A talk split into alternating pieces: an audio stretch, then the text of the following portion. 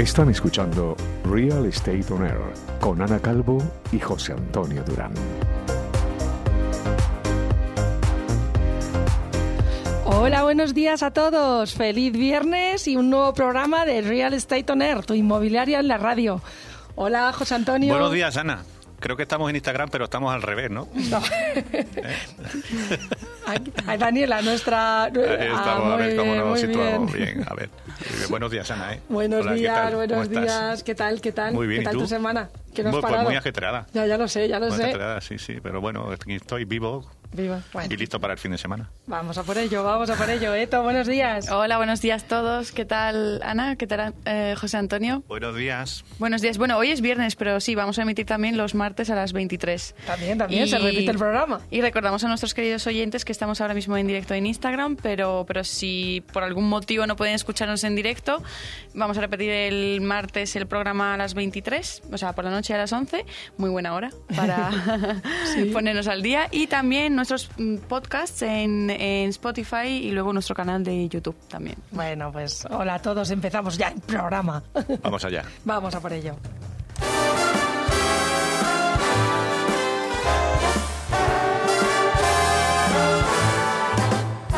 Ah, mira. Bueno, pues vamos a seguir con las casas de personajes famosos y como la, se- como la semana pasada. Pues voy a decir lo que, lo que he encontrado. Eh, ¿Sabías que la mansión de Sylvester Stallone está a la venta? Hombre, pues mira, estaba yo pensando en comprar algo. Pues esta famosa estrella de Hollywood que protagonizó papeles como Rocky o Rambo y tiene frases míticas como... ¿Cómo cuál era? Lo siento las Lo piernas. siento las piernas. Sí. Esto Pues hace sí. muchos años ya. Ana. Muchísimo, muchísimo. Bueno, yo no me acuerdo, yo no, no le conozco mucho. Pues tiene una fabulosa mansión en Beverly Park. Y esta impresionante mansión de ocho dormitorios de estilo mediterráneo se encuentra en una urbanización de lujo reservada solo para millonarios. Está decorada con obras de arte y esculturas que rememoran los grandes éxitos de Sylvester Stallone en el cine, como las sagas de Rocky y Rambo, como una estatua que encabeza la piscina con un horizonte infinito de la mansión y hay una estatua de Rocky Balboa. Y así por toda la casa, llena de cuadros, estatuas de Me Rocky. Estoy viendo venir que va a ser barato esto, ¿no, Ana? Sí, sí, ya ves.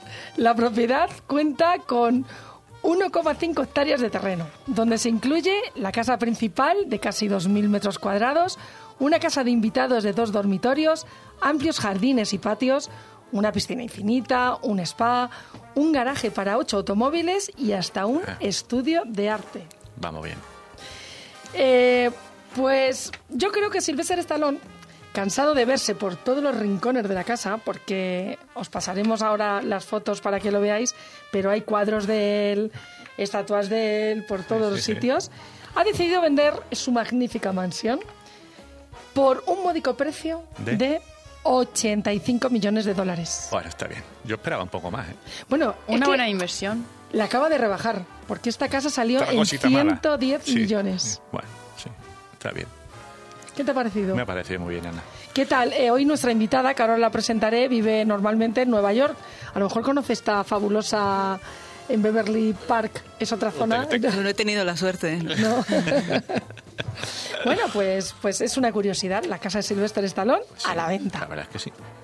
Bueno, pues vamos a pasar a, vamos a, pasar a nuestros invitados.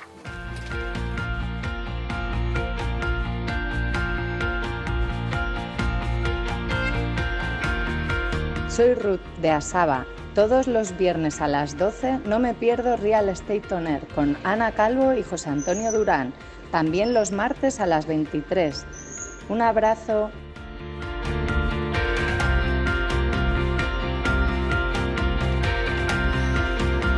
Bueno, pues hoy tenemos aquí con nosotros a Ana Valenzuela. Buenos días, Ana. Hola, ¿qué tal? Buenos días, Ana. Un Bienvenida. placer. Sí, un placer Gracias. tenerte aquí. Gracias que- por invitarme. Que tenemos la suerte que estás en España. Sí.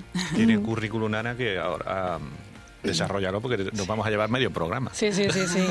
¿Quién es Ana Valenzuela? Para quien no lo sepa, voy a hacer un, un pequeño resumen, pero es que, claro, para ti un pequeño resumen es tres folios, entonces voy a resumirlo. Bueno, Ana es profesora de marketing en ESADE, en Business School. También en, en Baruch College es catedrática y ya lleva 10 años dando clase. En City of University of New York, una de las tres escuelas de negocio mejor clasificadas de Nueva York, donde ha estado enseñando la clase central de gestión de marketing en el programa MBA durante ocho años. Pues sí.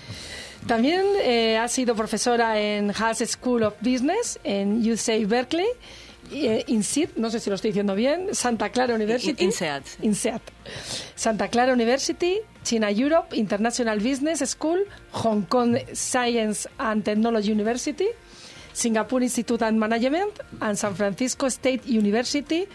University, Y en la bueno, Universidad bueno, de bueno. Pompeu Fabra, esta de Madre aquí. mía. Esa de aquí. sí. Madre Y, y en, mía. y en el IE, que también es de aquí. Madre mía, Ana. Ana ha publicado numerosos artículos sobre la toma de decisiones conductales y el comportamiento transcultural del consumidor que aparecen en numerosas revistas líderes como el Journal Customer Research, Journal of Customer Psychology, Journal of Marketing. Vamos. Muchas, O sea, muchas, vamos, es muchas que no publicaciones. vamos, no pararía. Estaríamos aquí toda la mañana. Bueno, Ana, una trayectoria impresionante que hace que nos sintamos privilegiados de tenerte hoy con nosotros y charlar contigo acerca de las nuevas tecnologías que afectan el comportamiento del consumidor dentro y fuera de las tiendas. Pues muchas gracias por la invitación. Sí, vamos, un, un- un honor que Un estés placer, aquí y yo creo la verdad. y yo creo que va a ser muy interesante todo lo que nos vas a contar porque el marketing, aparte de que son temas muy muy interesantes, tú vamos con toda tu trayectoria, pues vamos, vamos a empezar, vamos a empezar. A ver, eh, los consumidores y el consumo están cambiando rápidamente, pero ¿realmente esta tendencia de cambio está siendo lo suficientemente investigada? Eh, a ver, eh, el cambio existe siempre y creo que el año pasado ha sido un buen ejemplo de cómo de repente todo puede cambiar de forma inesperada eh, y por tanto hay muchos temas de los que estudiar en términos del comportamiento humano y en concreto el comportamiento del consumidor. Ah, hay tres temas en concreto que ahora están particularmente en candelero. Uno es eh, la relación del consumidor con la tecnología, que es un poco de lo que vamos a hablar hoy. Eh, también eh, qué, hacer, qué hacer para que el consumidor eh, ayude a lo que se llama el greater good, el bien común. Y ahí eh, está el tema de los, de los nudges en inglés, que significa empujones, que- que se le puede dar pequeños empujones a los, a, los, a los individuos, a los consumidores, para que se comporten en línea a lo que la sociedad en general necesita en términos de conservación, en términos de reciclaje, en términos de ahorrar para, para la Sostenibilidad. jubilación, sostenibilidad, exactamente. Eh, y lo último, por supuesto, es cómo ha cambiado el comportamiento del consumidor co- con el, con el COVID. ¿No? que ha habido grandes cambios. Por ejemplo, el Levi's, Le- eh, Levi's, estaba Sí. diciendo, el, el CEO estaba diciendo el otro día que ha habido un cambio en, el, en la talla de los consumidores. Un 35% de los consumidores americanos han cambiado de talla después del COVID. A más. No. A menos, qué curioso. Sí, de hecho, no, en Estados Unidos. ejercicio. sí, eh, Sí, pero en Estados Unidos, como siempre, la tendencia era todo lo contrario. Sí, sí, es decir, a más, a menos, pero que no todos han sido más, ¿no? Eh, es decir, que eh, el COVID ha hecho que los patrones del comportamiento y el lifestyle eh, cambiase un montón. Qué bueno. Bueno, al final, bien. yo creo que al final el COVID sí que ha sido una aceleradora de procesos que posiblemente hubieran llegado o que posiblemente se empezaran a, a vislumbrar, pero que ha sido un acelerón brutal en muchas cosas, incluida la tecnología, claro, y todo el comportamiento. Sí, eh, en concreto hay un tema, eh, voy, a salir, voy a salir de script, ¿no? Porque Sí. hay un tema bastante interesante en, en el- la cuestión del COVID eh, que se llama mortality salience. Es decir, de repente nuestra mortalidad ha salido eh, y nos hemos encontrado un poco cara a cara con ello. Y como podéis imaginaros, esto es un motivador que hace que, cambiamos, que cambiemos nuestros comportamientos y nuestras decisiones muy significativamente.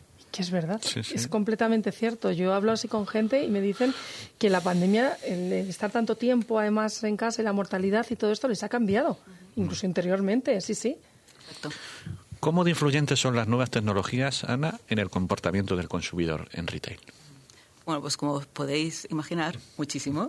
La respuesta es muchísimo. Eh, en lo que es ah, cómo estudiamos eh, el tema, ah, antes eh, los estudios miraban al consumidor en un contexto y el contexto era el contexto de la tienda. Y los retailers sabían y saben perfectamente cuáles pos- los posibles comportamientos que tiene un consumidor desde que entra hasta que sale, digamos paso a paso.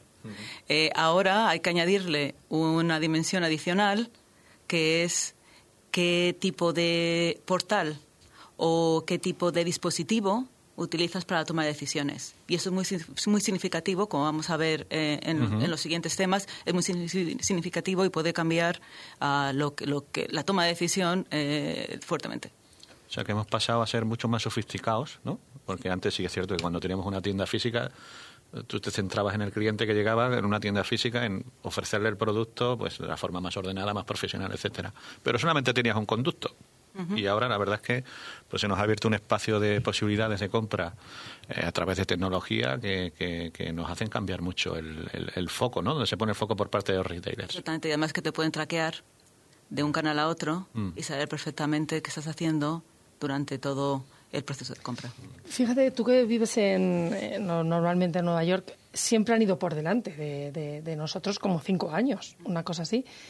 ¿Y ahora cómo, cómo, lo ves? Porque con este cambio que aquí se ha acelerado todo, ¿estamos más a la par? ¿O, allí ya se estaban, se estaban utilizando las nuevas tecnologías mucho antes que aquí? Eh, algunas, algunas sí y otras no. Por ejemplo, algo que siempre me sorprende cuando vengo aquí es que todo el mundo utiliza Visum muchísimo más. Sí. y allí todavía, decir, hay gente que utiliza Apple Pay y estos, y estos tipos de sistemas, pero, pero, pero no tanto, y es por la hegemonía de las tarjetas de crédito. ¿Ah? Y que muchas, muchas de estas eh, implementaciones de tecnología también dependen de las barreras institucionales. no, se utiliza, no se utiliza cash, entonces no se utiliza demasiado. Cash, cash ya no existe. No existe. no. Cada vez menos, ¿no? y aquí, y aquí ya casi también, como sigamos así, tampoco. Mm. Ana, hemos oído hablar muchas veces de retailers de, marketing sensorial, de cómo tratan de envolver al cliente de tal manera que esté más tiempo en, sus tiendas. ¿Qué es el marketing sensorial y a través de qué herramientas pueden evaluarse o contrastarse su influencia en el cliente final? Mm. Vale, em, hay dos objetivos primordiales que tienen los retailers ah, cuando un consumidor intenta eh, estar interactuando con ellos. Uno es persuadirte de que eh, has encontrado tu preferencia. Nosotros hablamos de que las, preferencias se revelan, no se crean, se revelan. Entonces, quieren revelarte la preferencia y luego también quieren, quieren que, te involucres con la marca. Entonces, el marketing sensorial lo que hace es conseguir estos dos objetivos. Sobre todo porque cuando empiezas a activar más de un, eh, de, un sentido, el tipo de procesamiento y el tipo de involucramiento sube muchísimo y, hace que este consumidor ah, pase más tiempo, que este consumidor eh, tenga reacciones más afectivas ah, y que este consumidor quiera volver de vuelta a, hablar con esta marca eh, tanto en el punto de venta como fuera. la cuestión es que ahora estos estos sentidos, que era más o menos fácil de hacer en más o menos fácil de hacer en el punto de venta, hay que mediarlo con la tecnología. ¿cómo reproduces esta involucración de los cinco sentidos cuando ya no tienes a la persona presencialmente en el punto de venta. Sí, sí. Sí, sí. Y esto, el, cliente final, o sea, si nosotros, ¿cómo percibimos eso? es decir, cuando te lanzan todo este tipo de mensajes, que tú no, no percibes que te los estás lanzando. Esto, ¿Cómo llegas a esta conclusión para, para atraer todo lo que tú cuentas? ¿no? Que voy a volver, que, qué tipo de producto compro, no sé. ¿Cómo, cómo eres capaz de, de, construir toda esta historia para que influya al cliente final? A través de sensorialmente, digo. Os puedo dar algunos ejemplos. una de las investigaciones que he publicado últimamente era sobre los estímulos hápticos. Háptico es que te tocan, ¿no? que te toca la piel si utilizáis cualquiera, bueno, tú tienes el, Apple Watch o, cualquiera de los, de los traqueadores estos que te pones, los wearables que se llaman, te están siempre dando pequeños eh, estímulos en la piel.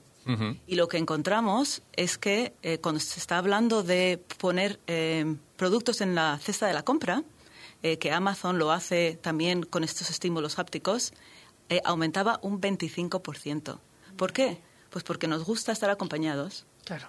Y estos estímulos hápticos en realidad se sienten como un acompañamiento. Sí, yo, yo fui socia de, una firma que se llama Jabonarte que eran que son que son sigue, sigue, es una es una empresa de aceite de, jabones de aceite de oliva natural con mucho olor color entonces eh, me acuerdo que nos decían que nuestro éxito de venta es que cuanto más sentidos potencies pues antes llegas al consumidor. Entonces nosotros potenciábamos la vista, el olfato, ¿sabes? El tacto, todo. Claro, ahora ahora como, como estás hablando tú, al hacerlo con la tecnología, claro, hay un montón de sentidos que tú no potencias. Claro. Por ejemplo, el gusto, el olfato, El tacto. el tacto. Es que claro, son tres y son tres sentidos muy importantes. Entonces, ¿Quién- esto que estás diciendo, ¿Quién es, más, ¿Quién es más fácil de influir en este sentido? Es decir, la generación, y hablo de mi generación, que somos ya muy. pasamos los 50, eh, y alguien que tenga 20 años, ¿quién es más fácil de influir en, en este tipo de procesos? Desde tu punto de vista. La, la- la respuesta siempre es depende, ¿no? depende. ¿De qué depende? De qué depende, exactamente. Eh, en, esto- en estos temas que acabo de hablar de eh, el, factor háptico, lo que encontrábamos es que la soledad tenía una gran influencia. Y que era que gente que se sentía un poco sola, y además nosotros podemos manipular, de hecho, que te sientas un poco sola fácilmente. Se hace un juego y no te pasa nadie la pelota y ya eso hace que te sientes un poco eh, aislado. Ah, pues que la gente que tenía una cierta, un, cier- un nivel un poquillo más grande de, de sentimiento de soledad quería ser tocado por la tecnología muchísimo más. qué fuerte. Bueno, pues curioso. pero siempre hay estudios que ahora hay mu- una tendencia enorme que la gente está más. Sí. que la gente eh, tiende a vivir solo. Ujú, claro. O- en- depende en qué, en, en qué, en qué partes del mundo. Pero sí que recuerdo que había algún tipo de estudio que decía que a la vez la sociedad estaba como más acostumbrada a vivir en tu propio círculo, en- no te digo de soledad, pero sí respetando mucho tu, tu círculo personal, ¿no? Sí, y luego también hay otro factor que encontramos como importante, que es la eficacia tecnológica. Es decir, hay algunos de nosotros, yo me, yo me considero como en el medio. Conozco gente que tiene eficacia tecnológica muy baja y otros que tienen eficacia tecnológica súper alta. Pues dependiendo de tu, de tu nivel de eficacia tecnológica, pues hay ciertos procesos en los que eres más proclive y otros que no. Ya. Oye, ¿y los smartphones, que son otra revolución clara, cómo seducen o manejan a, a los usuarios? ¿Cómo nos seducen? Bien, eh, ha habido hace poco una investigación eh, en la Universidad de Wharton eh, que hablaba, que, est- que estaba estudiando um, el- este efecto. Y entonces lo que hablaban es que eh, los, los smartphones son muy particulares, primero porque es un, son muy personales, tiene toda nuestra información personal. También consideramos que hay un gran nivel de, de privacidad, es decir, que lo que está en el, mar- el smartphone se queda en el smartphone. Gran error, pero bueno, es lo que consideramos. Eh, tercero, que lo llevas siempre contigo. Y cuarto, que está siempre tocándote la mano. Es decir, está siempre, está siempre en contacto. Así es. Y entonces lo que ellos encontraron es que estos cuatro, estas cuatro características hace que en momentos de ansiedad siempre tires del smartphone. Lo que hacían es eh, ponían a gente en un cuarto como este eh, y había algunos que tenían que ver una película que producía ansi- ansiedad y otros que no. Y veían cuántas veces cogían el smartphone y que muchísima más, much- con muchísima más frecuencia cogían el smartphone cuando se Había sentían ansiedad. ansiosos. Tanto que dicen en este, en este paper, en esta investigación, que el smartphone es como el chupete del adulto, bueno. lo que utilizas en momentos de ansiedad. Bueno, si piensas, eh, ahí cuando te llegan las estadísticas, de, no sé si lo tenías activado o si se activa mm, solo, pero cada lunes a mí me llega, oye, ¿cuántas, ¿cuánto tiempo has utilizado tu, tus- tu, tu teléfono? Sí, Y son muchas horas. ¿eh? sí, sí. Entre lo que haces de email, que gestionas, que llamadas, eh, que consultas WhatsApp, que esto, son muchas horas que pasamos con, con, con los teléfonos móviles en la mano, sí. Sí, es verdad, es verdad. Nosotros, por ejemplo, ahora estamos est- eh, empezando a estudiar eh, cómo cambia el comportamiento del consumidor cuando, de hecho, siente que hay un nivel de adicción al teléfono. Como tú has dicho. Si en algún punto de la historia tú dices, jolín, pues aquí hay algo. Mm. ¿Cómo cambia el patrón entonces? Sí, sí. Y Ana, ¿pueden los iPads aumentar la elección de alimentos hedónicos? Es decir, aquellos alimentos muy salados o muy dulces que no son necesarios para nuestra alimentación. Otra pregunta muy buena. Eh, eh, sí. Am, bueno, no sé si vais al McDonald's, ah, pero si vais, si vais al McDonald's, eh, os debéis haber dado cuenta que han cambiado algo últimamente. ¿No? ¿No vais al McDonald's? Sí, Y, pero eh, no- ¿Es más verde? ¿Puede ser? Es más verde. Bueno, eso todos. Eso sí, eso, eso- todos, eso cambió. todos, Sí, eso ¿no? cambió hace Eso tiempo. todos. Todas las marcas Sí. están yendo en, Sí. ese- en esa dirección. Pero ahora, eh, cuando vas al, al McDonald's, la petición de compra lo haces en la pantalla. En la pantalla. Sí. Exactamente. Entonces, en vez de tener lo que decir con voz, vuelves a tener que tocar una pantalla para decidir. Ah, ¿Por qué es esto? Pues bueno, otro grupo de investigadores, este caso en la Universidad de Michigan, eh, encontraron lo que se llamaba el efecto del de direct touch, ¿no? de, tocar directamente. Ah, y vieron que eh, cuando pides directamente en una pantalla, ah, sueles terminar comprando muchos más productos hedónicos. La cuestión es por qué. Y es porque puedes, al tocar, ya visualizas directamente la consumición. Es lo que llamamos el efecto bandeja de postre. Estoy segura que os ha pasado de ir a un restaurante y te traen una bandeja de postre y es como, ¿y qué? Y aunque, aunque hayas dicho en tu mente, no voy a tomar postre, lo tomas. Pues pasa lo mismo. Al tocar directamente en una pantalla, eh, esta visualización del consumo hace que termines eligiendo productos ciertamente macedónicos. Sí, es verdad que está lleno ahora de pantallas. Ya terminó aquello de un Whopper, una de patatas. Sí, la verdad es que sí. y, todo este tipo de experimentos, Ana, ¿cómo, pues se, cómo se realizan? ¿Cómo, llegas a esto? Vale. Eh, pues a nivel digital, estos experimentos se llaman A-B testing, A-B testing, ¿no? testamento, testamento A-B. Ah, es relativamente fácil de hacer. Amazon, Facebook, todos los, los, grandes hacen muchísimos, porque lo que haces, es, por ejemplo, mandas un email, uno en un color, otro en otro, es decir, que el fondo sea de un color, y ves si verdaderamente el color tiene un efecto. Influye. Eh, o mandas un email con un tipo de cabecera, otro con otro, y ves si tiene un efecto. Relativamente fácil de hacer, y se puede escalar, se puede hacer de una forma muy, muy, muy eficiente. Cuando ya tienes que hacer esos estudios eh, cara a cara, se vuelve un poco más complicado. Y lo que tenemos en las universidades son laboratorios. Eh, en, en, farmacéuticas hacen, hacen eh, testeo de otro tipo, nosotros hacemos testeo con consumidores.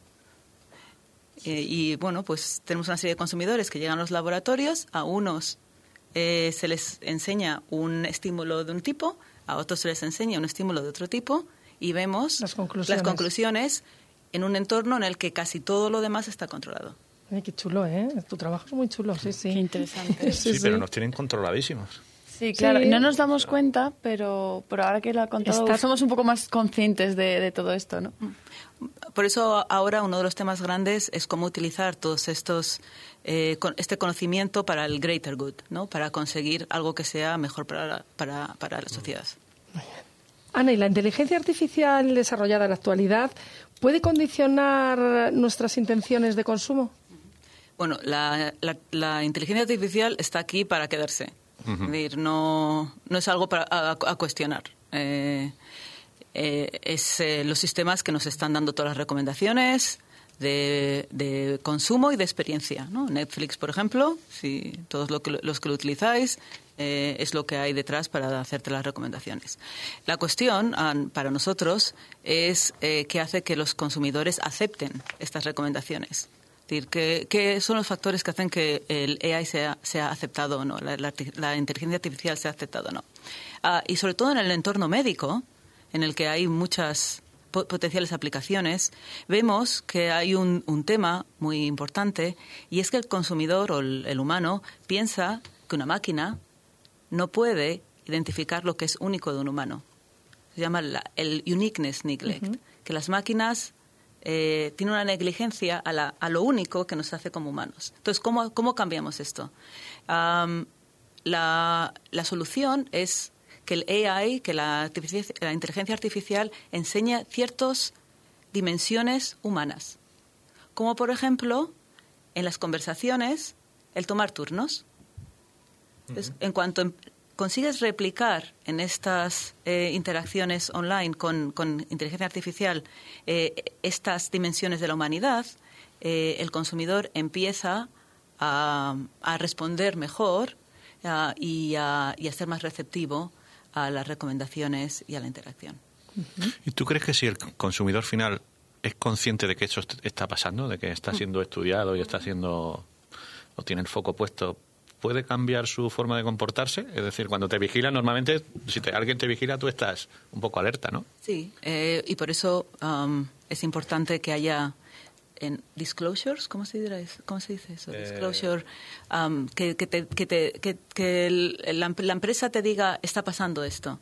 Por ejemplo, con voz, ah, siempre se ha dicho, am, hay que decir que no es un humano, porque, Ya, las, ya, ya. porque las, las interacciones pueden ser tan humanas eh, que, que puedes llegar a, a estar confundir. a- totalmente confundido. En, algunos puntos en los que se ve que eh, el- la, la reacción o la conclusión va a ser nociva, sí que es importante decir, acuérdate que estás estás- trabajando Con con, una máquina. con una máquina. Ya, ya, ya.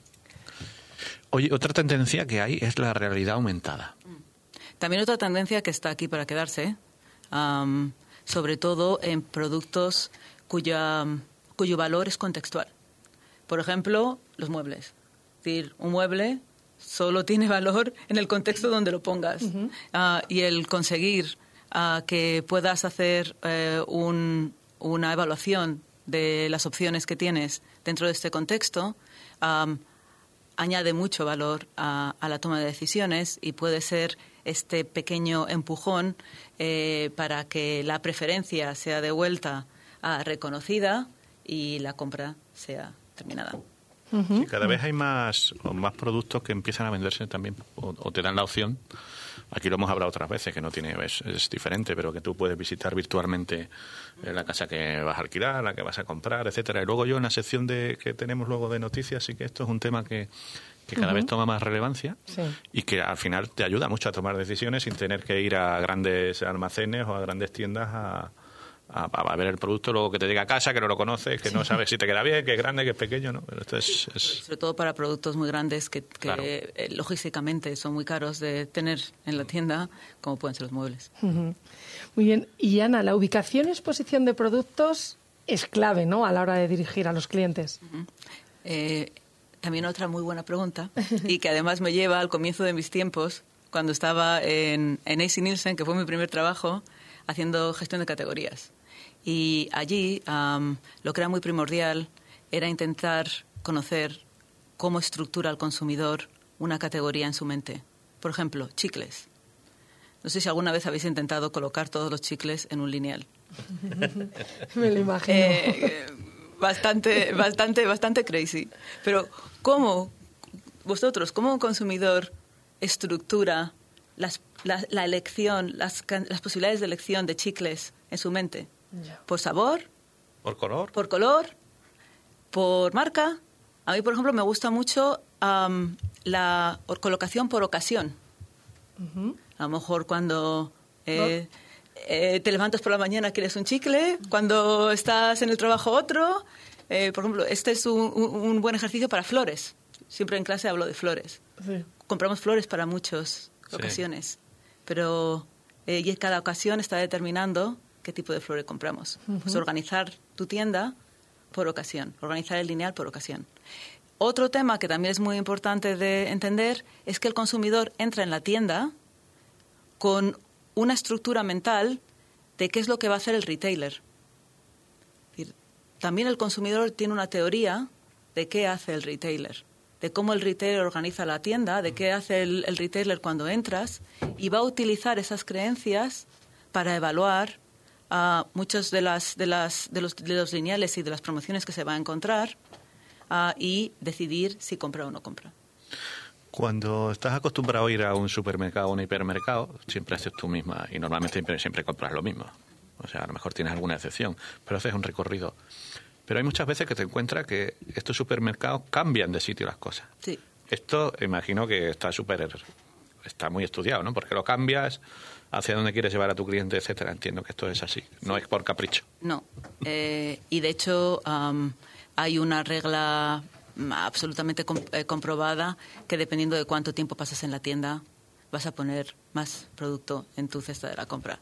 Entonces, de vez en cuando te hacen ese, te hacen ese estímulo de, de- de cambiarte la localización para que pases más tiempo. Y luego hay otro, otro tema aquí que no sé si nos va a dar mucho tiempo a hablar, pero hay una gran diferencia si entre el consumidor es un hombre y es una mujer. Eh, no, son- no son mis estudios, no son mis estudios, pero por ejemplo, am, retailers como Macy's se dieron, se han dado cuenta de esto muy, muy, muy rápidamente y lo que han hecho es han creado una entrada diferente para los hombres, en el sentido de que ellos saben que, sobre todo en la compra de ropa, el hombre es más ah, yo me tengo que comprar tres calcetines. Dame todos mis calcetines, todos mis, mis, mis t-shirts. no quiero recorrerme la tienda. Y por eso han, enco- han- han creado como una subsección que entras directamente desde la calle, donde... eh, y estoy hablando muy general, ¿eh? Muy Sí, general. sí, sí, y, no- sí. les digo, Sí, sí. y, no son, y no son mis estudios. Sí, pero hay- pero- esto los, los retailers en Estados Unidos lo han hecho. Se han dado cuenta que el hombre no quiere recorrer la tienda y que hay que crearle esta, sub- esta subsección donde pueda hacer su compra muy eficiente Y rápida. y rápida y salir. Y es así. Y una última cosa, a lo largo de tu trayectoria, en los multitud de estudios que seguro has, hecho, ¿cuál es el que has dicho, wow, esto no, no me lo esperaba o, o- o no es lo que yo estaba buscando, pensando? ¿Te ha llevado alguna vez ahí o no? Eh, esta eh, investigación de la que he hablado del, del efecto mediado del, del, del haptic, ¿no? de, lo, de lo háptico a través de la tecnología, am, a mí me personalmente me sorprendió bastante porque verdaderamente considera, consi- consi- eh, conseguíamos que nuestros participantes, que los consumidores cambiasen y eh, siguiesen los consejos más, eh, se, in- se integrasen más, hicieran más ejercicio, que es algo muy pequeño, Sí. algo que no cuesta nada y Mm. que tiene un cambio enorme en el, brutal en el patrón de, de- Sí, de- sí. de- de comportamiento. Por ejemplo, de las, de las últimas cosas que he hecho, eh, ha sido un, un, un finding, un resultado que he dicho, wow, esto, esto, esto es, es, es importante. Qué bien, qué bien. Es una delicia escuchar. Sí, a- Ana, qué interesante. Estaríamos aquí hoy toda la hora contigo y más, mucho más. Muchas gracias. Es, es un tema muy interesante, además. O sea, y es que es, es- es- Sí, es- sí, sí, la son los hábitos sí. de compra y todo. todo estudio. Estamos, vamos, Formamos parte de, de ese estudio, de hecho, creo que es por eso tan interesante, que de alguna manera todos formamos parte de, de to- pues, to- todo lo que ha estado contando Ana. Somos humanos y tomamos decisiones. Bueno, pues ahora sigue aquí con nosotros, sigue aquí con nosotros. Vamos a seguir, pero vamos, un placer todo lo que nos has contado y muy interesante, muy Sí, la interesante, Ana. es que sí. la verdad es que sí. Sí, Gracias. sí. Pues a ver qué nos trae todo de curiosidades.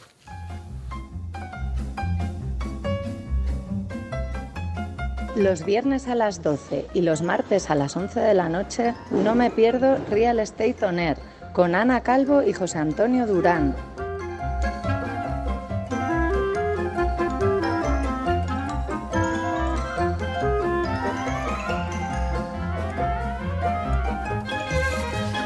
Hola, Eto, a ver, ¿qué nos, qué nos traes ¿Qué Bueno, no- sobre hoy- este tema de hoy?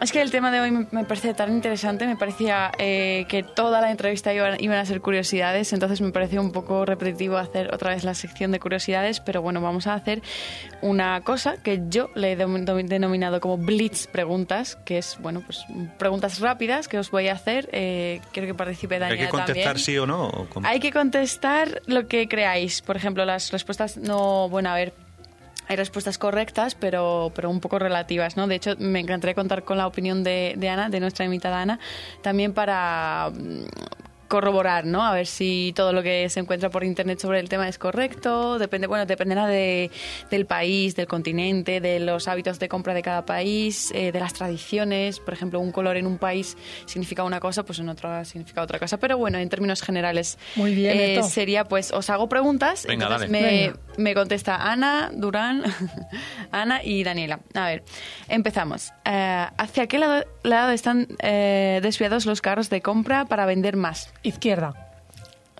Venga, Durán. A, a- a la derecha. Vale, Ana. Izquierda. Eh, Daniela. Izquierda. Izquierda.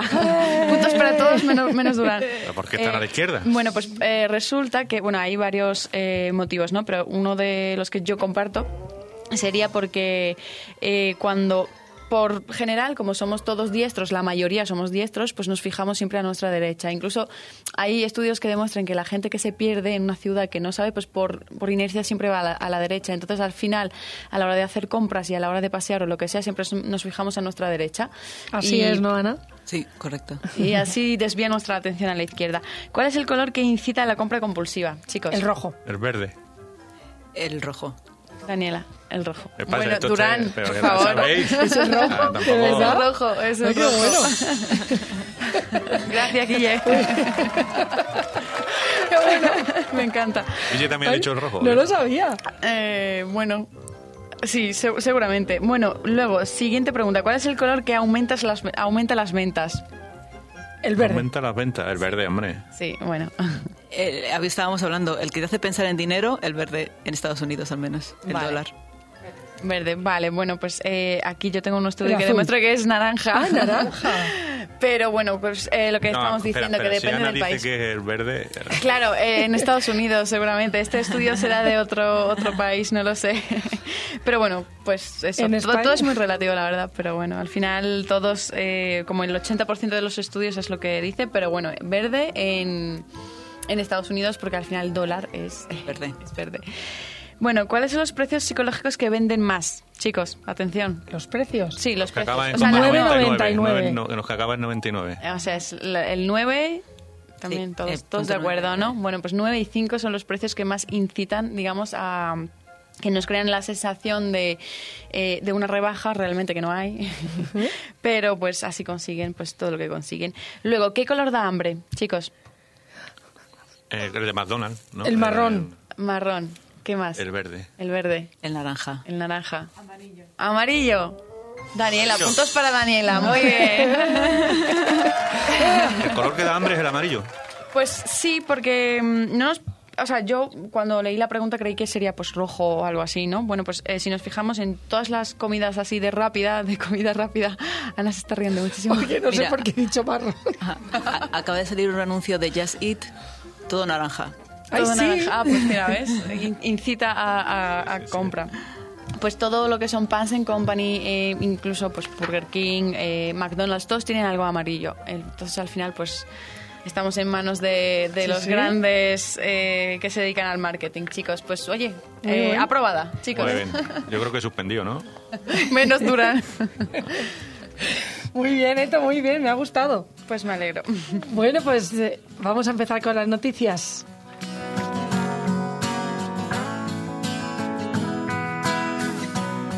Están escuchando Real Estate On Air con Ana Calvo y José Antonio Durán.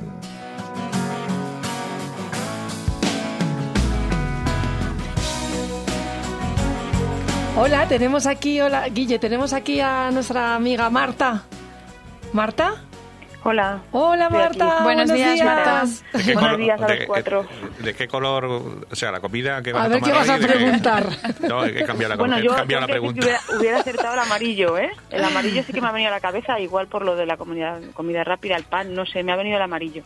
El resto no, no lo he acertado. He dicho, eh, como tú, Durán, derecha, todo mal, Se ve que no. todo mal. ¿Qué ibas a preguntar a Marta? Nada, nada, pues es que las noticias del día, vamos, Marta. Voy.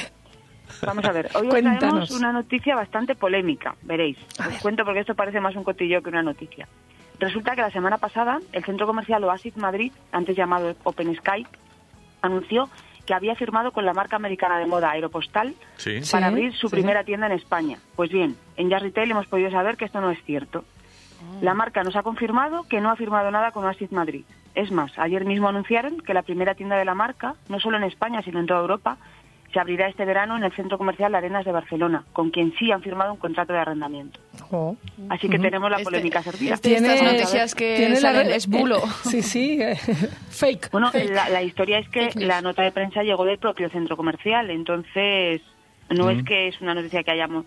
Los medios lo han publicado, lo, lo veréis en todos los sitios. Bueno, Está. Marta, ahora ya Retel va a ser como las revistas así de cotilleo también, pero del Como sector, Wikileaks. del sector. La verdad es que nos enteramos de todo, porque al final la gente nos conoce y nos, nos cuenta estas cosas que, que de otra manera no te enterarías. Oye, podríamos hacer junto con vosotros, con ya Retel y, y Real Estate On Air, una sección de cotilleos inmobiliarios. Pues lo hablamos, lo hablamos. Rumores. Porque hay muchos rumores, sí. Uh, Otra de las noticias más leídas, eh, de nuevo sobre un hotel. ¿Os acordáis que la semana pasada os traíamos un hotel en Hard Rock? sí, sí. Pues Hard eh, esta vez el Pestana CR7, CR7 Gran Vía Madrid recibió a sus primeros clientes este pasado lunes, tras una inversión de 13 millones de euros.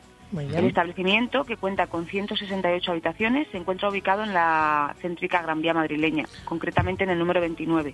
Para los que sean de Madrid, es donde está No, la no. Madrid estarán los O sea, hoteles. eh, eh, ¿Averio Cristiano va a quedarse o, o no? Bueno, supongo que la gente va esperando encontrarle. Hay una en la planta 9 está abierta al público, no solo a los clientes. Y ahí es donde se acoge la oferta gastronómica del proyecto, que incluye un sports bar, una pizzería, una azotea con vistas 360 grados de la capital y una piscina de inmersión. Oh, Podéis ver las fotos de todo esto en nuestra página web. ¿no? Lo veremos. Pero bueno, de momento a Cristiano no se la ha visto por allí, ¿eh? que yo sepa. Otra noticia muy comentada corresponde a nuestra sección de marketing, que últimamente está teniendo mucha repercusión por la calidad de las propuestas publicitarias que incluimos. Y además, teniendo a la invitada que tenemos hoy, pues es muy apropiada. Os contamos, la campaña Moldy Whopper de las agencias internacionales David Miami, Ingo y Publicis para Burger King ha sido la gran triunfadora de la 35 edición del Sol, el Festival Iberoamericano de la Comunicación Publicitaria. La campaña presenta una nueva hamburguesa en la que se puede apreciar cómo el paso del tiempo la va cubriendo de moho. Es un poco asqueroso de ver, ya os lo digo, pero, No, pero es una señal sorpresa. es una señal del proceso de descomposición del producto en 34 días. Dura de 34 días, muy rápido, claro. Y lo que Burger King pretende comunicar, como os podréis imaginar, con estos impactantes anuncios es que elimina los conservantes, colorantes y sabores artificiales del Whopper. Cada Ya vez sabéis, todo más natural. Pero has sí. dicho Pero está 34 días. Sí, 34 lo han días grabado que- durante 34 días con una cámara fija Ah, y han hecho como Pues un mucho me timelapse. parece, ¿no? Entonces lo, lo ves en, en Sí, sí, bastante. Pero bueno, es que se pone Pues no es verde. tan malo. lo Tienes que ver. se pone verde la hamburguesa sí, entera. sí, la he visto, la he visto. O sea, con Sí, conservantes se, se- se supone que estaría más tiempo, más presentable, Claro, ¿no? Supongo. Duraría Ah, más. claro. Ujú. Mm. Y por último os contamos que un, histórico, un histórico de Inditex, Ramón Reñón, Ay, mira, sí. se parece a Sí. pero no es familia mía, debe Sí, ser por sí, mi origen sí. leonés, posiblemente como está muy cerca de Galicia, ¿no? Ha decidido abandonar la compañía. Coincidiendo con la publicación de los resultados del primer trimestre de la empresa gallega, este miércoles 9 de junio, Inditex ha informado a la CNMV de la salida de su director general adjunto, quien Sí. dice adiós al conglomerado textil tras casi tres décadas de trayectoria Sí, profesional en la empresa. Sí, la Mucho verdad es que sí, Ramón. muchísimo tiempo, Ramón, y un saludo desde Real Estate Mm. Para Ramón Sí. Reñón. Según ha informado Inditex, se trata de una renuncia voluntaria de Ramón Reñón a su cargo, considerando el haber culminado su etapa profesional, o sea que se retira.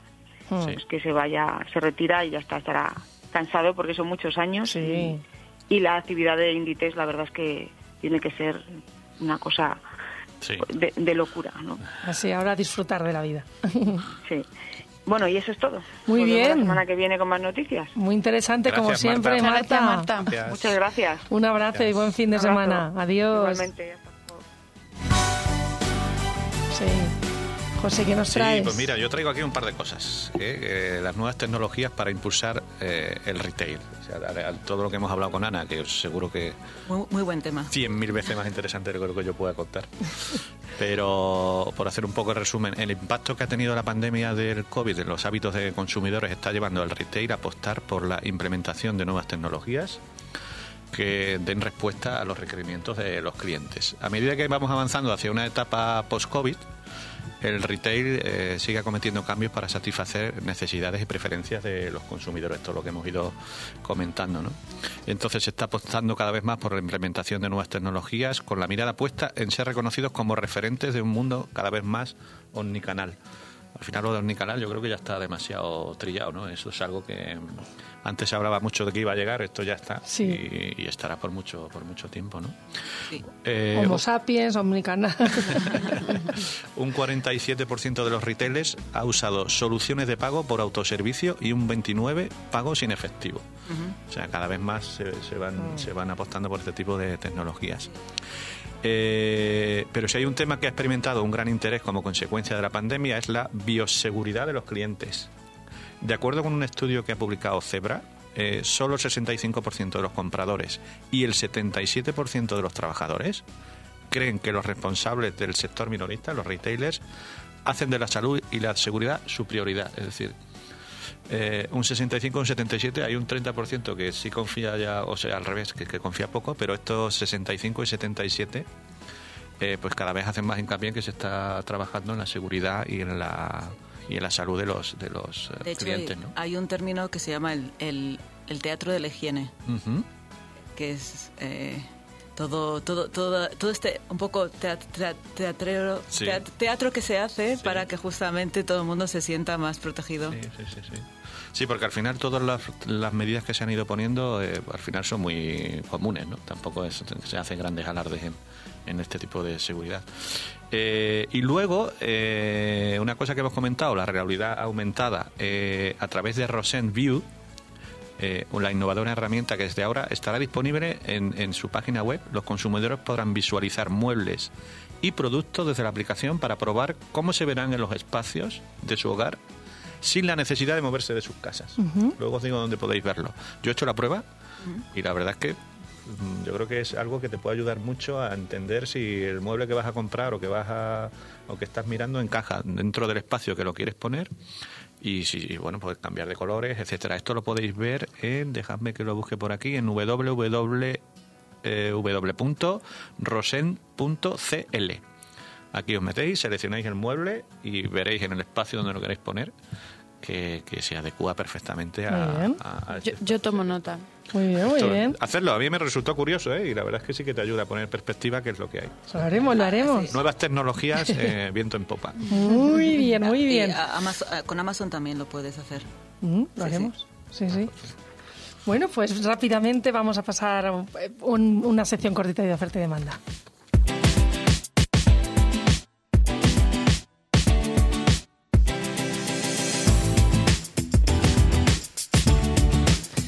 Pues Rose Capital Real Estate eh, nos trae Serrano 96, 250 metros con una gran fachada muy representativa en la calle Serrano, en la mejor acera, la más comercial. Se alquila a un precio muy interesante para ser esta calle, toda una oportunidad para poner tu negocio aquí. Castellana 249 nos trae eh, Rose Capital, 110 metros cuadrados en planta calle, todo diáfano, una fachada enorme, una fachada con mucha visibilidad y paso de gente. Es una de las calles más comerciales, más demandadas después del COVID. Bueno, y ahora que hay tantas herencias y herencias complicadas por el tema COVID y demás, eh, desde Rose Capital los ayudamos eh, a, comprar parte, compramos hasta proindivisos. O sea, si alguien tiene proindivisos que quiera vender, eh, que se ponga en contacto con Rose Capital al 91 192 70 80 y compramos proindivisos de inmuebles de inmediato.